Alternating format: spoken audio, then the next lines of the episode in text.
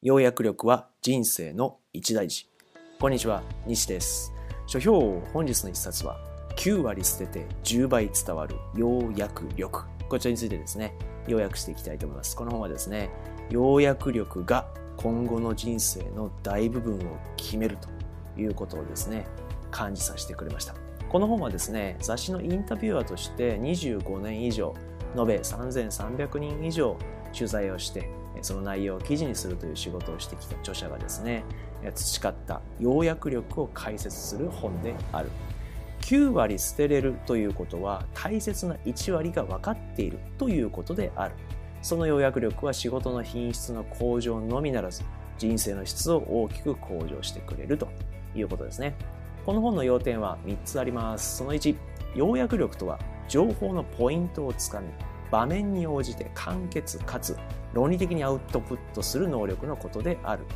2番目、要約力は情報収集、情報整理、情報伝達の3ステップをバランスよく鍛えていくことで伸びていく。3番目、今の自分の人生はこれまで自分が受け取ってきた全ての情報を要約してきた結果である。つまり、要約力は人生を左右するということですね。この本の著者はですね、要約力を一言でこのように言っております。死んでもこれだけは言っておくを見つけることということですね。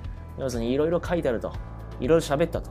とりあえず、これだけは言っておきたいって、そのね、一点を見つけることだというふうに言ってるわけですね。で、まあこのようにね、要約力が大事だ大事だという話なんですけれども、おそらくね、要約力大事ですよねって言ったら、そうだねっっていうふうにあなたは言うと思うんですけれどもじゃあねぶっちゃけどの程度の重要性で考えているでしょうか？っていうことなんですよね。なぜ要約力が必要なんでしょうか？なぜね著者はこんなに本一冊をね書くほど要約力が大事かっていうことなんですよね。それがですねこの1枚の写真で分かっていただけるんじゃないかと思います。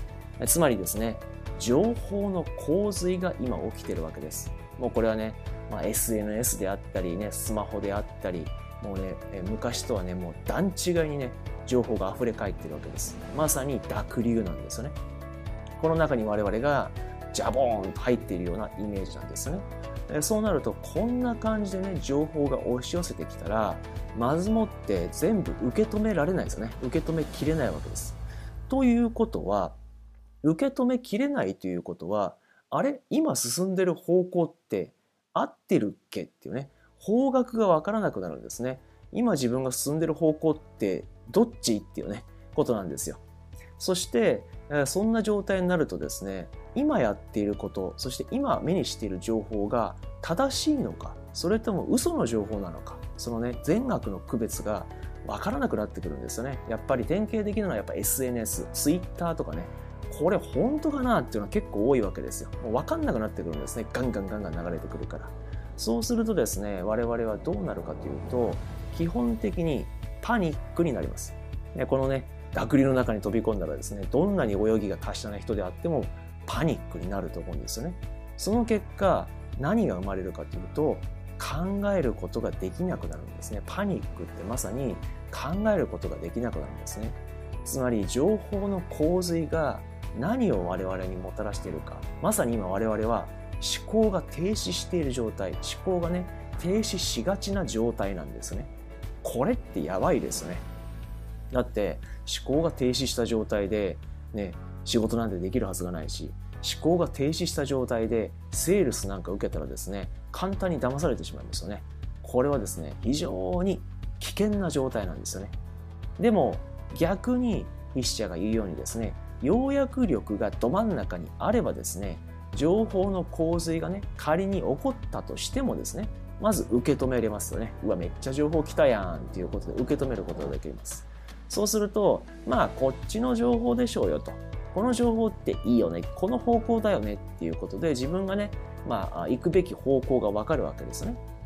そういうことは、と同時にですね、まあ、良い悪いを区別できるわけですね。これはちょっとジャンク情報だなとか、これはちょっと記者の人書きすぎちゃうのとかね、これはちょっと取材不足だよとかね、えー、そういったね、良い悪いを区別することができます。ということは、自分の中で分別がついてるわけですから、頭がいつも冴えてますよね。うん、テキパキテキパキしているイメージ。ということは、情報をさらに処理することができるっていうわけなんですよ。つまり、ど真ん中に要約力を持っているとですね、仮に情報洪水が起きたとしてもですね、その情報をどんどんどんどんテキパキテキパキね、処理できるわけですから、自分がレベルアップしていくわけですよ。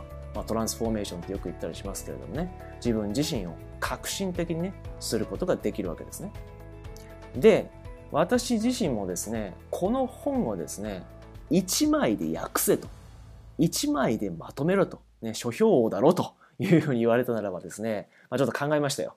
やっぱね、この本も素晴らしい本ですから、いいとこいっぱいあるんですよ。その中で、ここだと。ね、死んでもこれだけは言っておくというのがですね、次のスライドになります。じゃあ、要約力を高めるためにはどうしたらいいのかってことです。それはですね、自分に向かって5つの方向から質問するっていうことですね。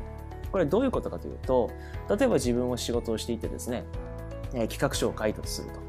自分でまあ出来が不安なわけですよね。これどうかな？できてるかな？っていう時に、えー、ね、要約力を使ってですね、そのアウトプットを高めていくために、まず一つ。なぜだろうと。なぜ自分はこの企画書を書いたんだろうと。この企画書を書くことによって何を実現したいんだろうっていうことを考えるわけですね。これよく言われるわけやつですよね。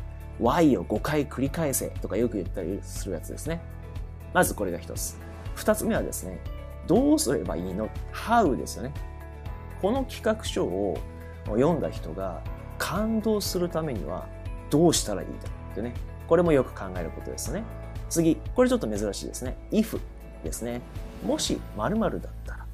これはどういうことかというと、もしこの企画書を1枚にするとしたらどこを選ぶだろうか。例えばね、もしこの企画書を A3 サイズに拡大するとどうなるだろうかっていうね。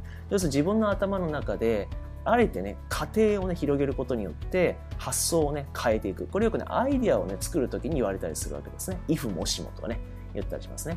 この本にはですね、この3つの角度からあ自分に質問をすることによって、情報の品質ね、を高めることができるって書いてあるんですよ。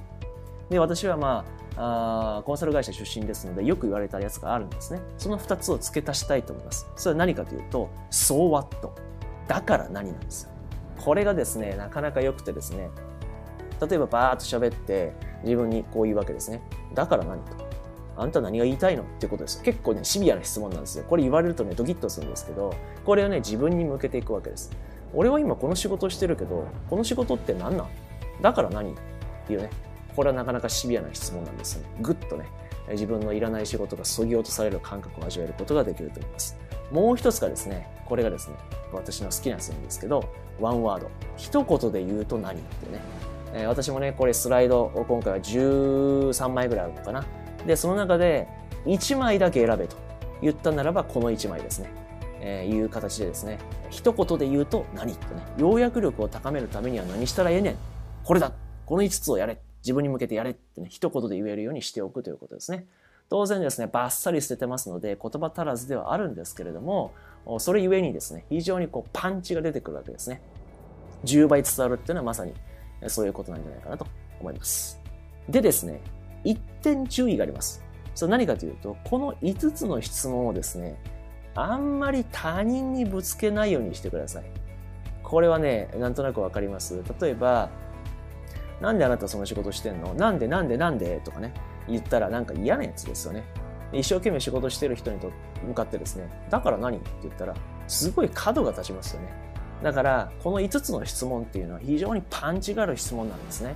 今やってる自分の持ってる情報とかを、こうね、もうきらびやかにしていく、非常にね、パンチの効いた質問だからこそですね、あんまり他人にぶつけるとですね、良くないというか、気分を害する方向に行きますので、あくまでこれは自分に向けて使ってくださいねっていうことをお伝えしておきたい、おこうかなと思いました。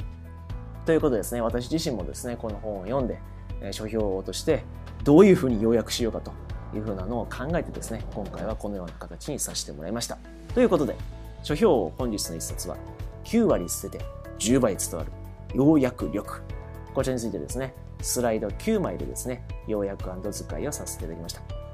ということで、最後に、宣伝ですけれども、ポッドキャストやってますということでね、このポッドキャストは、この YouTube の動画のですね、音声部分を抜き出した形で、やっておりますので、もしあなたがね、え画面を見るよりもですね、耳で学びたいという方はですね、このポッドキャストの方を聞いていただければいいんじゃないかなと思います。Amazon Music Podcast と Spotify でメインでやってますので、このアプリをダウンロードしていただきまして、一般のね、検索窓から書評王というワードを入れていただければ、おなじみのね、アイコンが出てきますので、フォローしていただければ幸いでございます。ということで、今日は以上になります。もしね、この動画を聞いて、いいねと、書評を、書評できてるよと、ようやくうまくいったよと、次の動画も見てやろうかという方はですね、この左上からチャンネル登録ボタンを押してくださいということで、今日は以上になります。ご清聴ありがとうございました。